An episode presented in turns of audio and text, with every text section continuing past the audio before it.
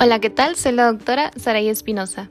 Y bien, el día de hoy abordaremos los puntos más importantes sobre insuficiencia arterial aguda, siendo un tema de relevancia media alta para la presentación de nuestro examen de residencia médica nacional. Como introducción debemos conocer que nos estamos basando por completo en distintas bibliografías, las cuales son primordialmente las guías de práctica clínica nacionales, el manual del CTO, el manual del Dr. Prieto, algunos artículos respaldados por la CDC, entre otros cursos revisados. Comenzamos.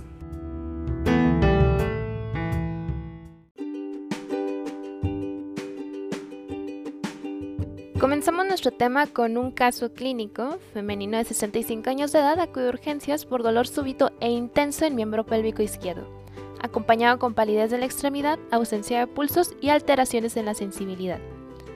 Definición y fisiopatología. Es la interrupción abrupta del flujo sanguíneo de un lecho vascular a consecuencia de la oclusión de su rama arterial, acción que causa hipoperfusión e hipoxemia y en casos graves necrosis, si no se restablece el flujo. Se considera aguda cuando es menor de 14 días de evolución. La gravedad de los síntomas dependerá del flujo colateral y el grado de hipoperfusión. La aterosclerosis es el origen subyacente en la mayoría de los pacientes. La insuficiencia arterial aguda es secundaria a embolia o trombosis in situ. Ahora, ¿qué es una embolia? Es la causa más frecuente, la fuente primaria es cardiogénica, 70-80% presenta trombos intracavitarios. Se deberá tener una alta sospecha de origen embolígeno cuando el paciente presente historia de infarto reciente, ya que un 30% de los infartos transmurales presenta trombo intracavitario demostrable, insuficiencia cardíaca y arritmias sobre todo el predominio fibrilación auricular, que es causante del 70% de todas las embolias. También se deberá sospechar en pacientes jóvenes con dilatación de la aurícula izquierda por estenosis mitral. Otras fuentes menos frecuentes son endocarditis, cardiopatía reumática, trombos parietales de los aneurismas periféricos y placas ulceradas en pacientes con enfermedad aortoiliaca. Pueden causar macro o microembolias. Los mixomas o tumores metastásicos son causas raras de embolias. La extremidad inferior está afectada cinco veces más que la superior y los sitios de oclusión embólica son más comunes, sobre todo en las bifurcaciones arteriales. La bifurcación de la femoral común es el sitio más frecuente de embolia con una incidencia de 30 a 50%. Trombosis. Ocurre tanto en arterias nativas con placas ateroscleróticas como en injertos que presentan estenosis. La trombosis in situ puede ser la desestabilización de la placa aterosclerótica, aterotrombosis o por trombosis in situ asociada con alguna trombofilia. Predomina en la arteria femoral superficial a nivel del canal de Hunter. Cuando se presentan injertos ocurre a nivel de la anastomosis y, la causa más común es la hiperplasia neointimal. ¿Qué cuadro clínico vamos a tener aquí? Bueno, por lo regular el inicio de la sintomatología es súbito. Sin embargo, pueden comenzar de forma insidiosa. Es común que los pacientes presenten 5 P's, que es el dolor, bueno, en este caso es por como se dice en inglés, que es pain, palidez, ausencia de pulsos, que es pulseless, parestesias y parálisis. La toxicidad de la mioglobina liberada por la necrosis de las células musculares y la acidosis pueden alterar la función renal por depósito de mioglobina en los túbulos renales con su subsecuente necrosis tubular. Los nervios periféricos son altamente sensibles a la hipoxia, siendo las fibras más delgadas que distinguen el tacto fino a las que afectan más rápido. Las fibras gruesas, que son encargadas del dolor y de la temperatura, se alteran en isquemias intensas. La lesión de las fibras motoras, rigidez del pie, indica daño irreversible. La insuficiencia arterial aguda se clasifica en tres categorías según Rutherford. Aquí vamos a hacer un cuadrito sobre la clasificación de Rutherford de insuficiencia arterial aguda. Vas a poner cuatro columnas. En la primera vas a desglosar las categorías, que es categoría 1, categoría 2. La 2, abajo, vas a subdividir 2A y 2B. Y al final vas a poner la categoría 3. Para tu segunda columna vas a poner características y viabilidad de la extremidad. En tu tercera columna, señal Doppler, pero aquí vas a hacer también una subdivisión abajo y vas a poner venosa y arterial. Y en tu tercera columna va a ser compromiso. Igual vas a subdividirlo en motor y sensitivo. Entonces ahora sigue describiendo la tablita. Categoría 1 para características y viabilidad de la extremidad. Es viable sin amenaza de pérdida inmediata. En la señal Doppler, en lo venoso, vas a poner sí, arterial sí, Compromiso motor, no. Sensitivo, no. Pasamos a categoría 2. En la característica y viabilidad de la extremidad es una amenaza de pérdida y así lo dejas, todo. Pasas a la siguiente fila en donde va a ser la 2A. La característica y viabilidad de la extremidad es salvable con tratamiento precoz. Señal Doppler para lo venoso vas a poner sí y en lo arterial es no. Compromiso no en lo motor y en lo sensitivo es parestesia de los dedos.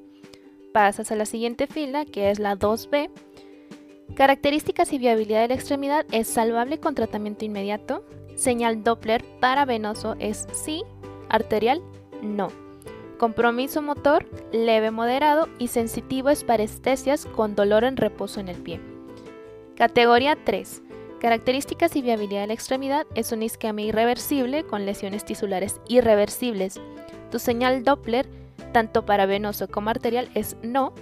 Compromiso, en lo motor es parálisis y sensitivo es anestesia, extremidad. Diagnóstico.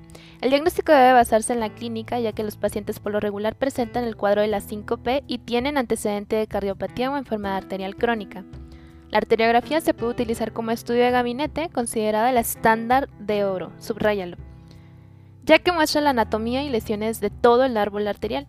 Sin embargo, es muy invasiva y emplea la radiación ionizante, así como medio de contraste que puede exacerbar más el problema renal.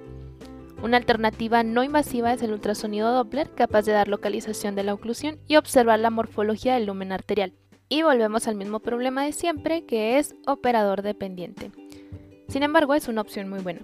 Se pueden utilizar otros estudios como angioresonancia magnética y angiotomografía. Sin embargo, estos pueden causar nefropatía y consumir pues bastante tiempo en lo que se realiza todo. Cuando se tenga el diagnóstico clínico, nunca, y esto subrayalo, Nunca deberá retrasarse el tratamiento por realizar un estudio diagnóstico, al menos en este caso. ¿Cómo vas a hacer tu diagnóstico diferencial? Bueno, trombosis iliofemoral, disección aórtica que incluye la ilíaca en pacientes jóvenes y con crisis hipertensivas, vasoespasmo por el uso de aminas vasoactivas como norepinefrina o intoxicación por ergot, ¿Qué tratamiento vas a instaurar? En casi todos los casos es meramente quirúrgico. La preparación preoperatoria debe ser lo más breve posible y no retrasar el tratamiento. El rango para obtener un tratamiento exitoso es la intervención dentro de las primeras 6 a 8 horas. Posterior a este periodo puede haber secuelas neurológicas o pérdida de la extremidad. Por eso la importancia de que, por ejemplo, si están en algún hospital público, ustedes agilicen las cosas para que el paciente en verdad pueda salvarse. Se deberán tomar muestras de laboratorio preoperatorias que incluyan pruebas de coagulación, creatin fosfocinasa, mioglobina en orina y es preciso colocar sonda transuretral en todos los pacientes. Si se detecta mioglobinuria, se debe establecer tratamiento con alopurinol 300 miligramos cada 24 horas y comenzar manejo intensivo de líquidos, así como diuréticos osmóticos. Se realiza exploración quirúrgica del segmento afectado con control vascular proximal y distal se instila un bolo de parina a razón de 80 unidades kilo, se realiza arteriotomía y exploración con sonda de embolectomía de Fogarty. Después se realiza infusión con heparina con una dosis de 18 unidades kilo hora. Los rangos de la infusión se controlarán con TTPA. Ah, bueno, TTPA es tiempo de tromboplastina parcial activado.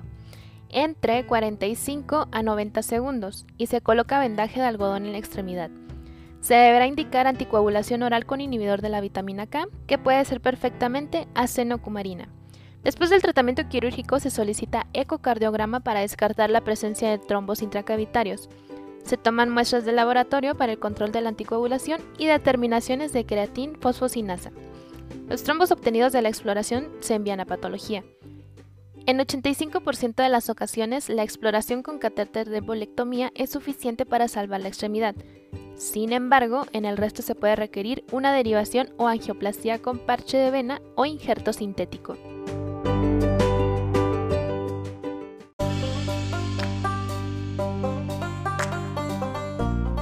Posibles preguntas para el hospital.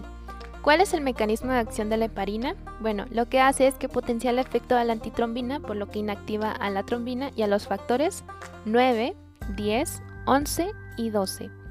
¿Cuál es la causa más frecuente del embolismo arterial? Bueno, los trombos intracavitarios cardíacos. ¿Cuál es el principal sitio en el que se impactan los émbolos arteriales? En las bifurcaciones arteriales. ¿Y cuál es el tratamiento de mioglobinuria por daño extenso isquémico muscular? el alopurinol, manejo de líquidos intravenosos y diuréticos osmóticos.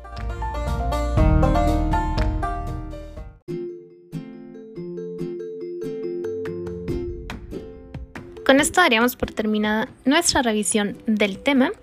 Espero te sea de mucha ayuda. Recuerda que donde quiera que se ama el arte de la medicina, se ama también a la humanidad. Platón.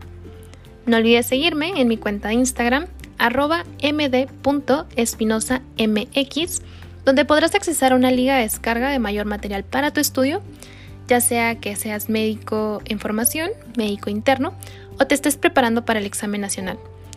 Recuerda que el acceso a la información debe ser para todos como gremio médico. Si te gustó el capítulo, compártelo con tus colegas y nos vemos en el siguiente episodio.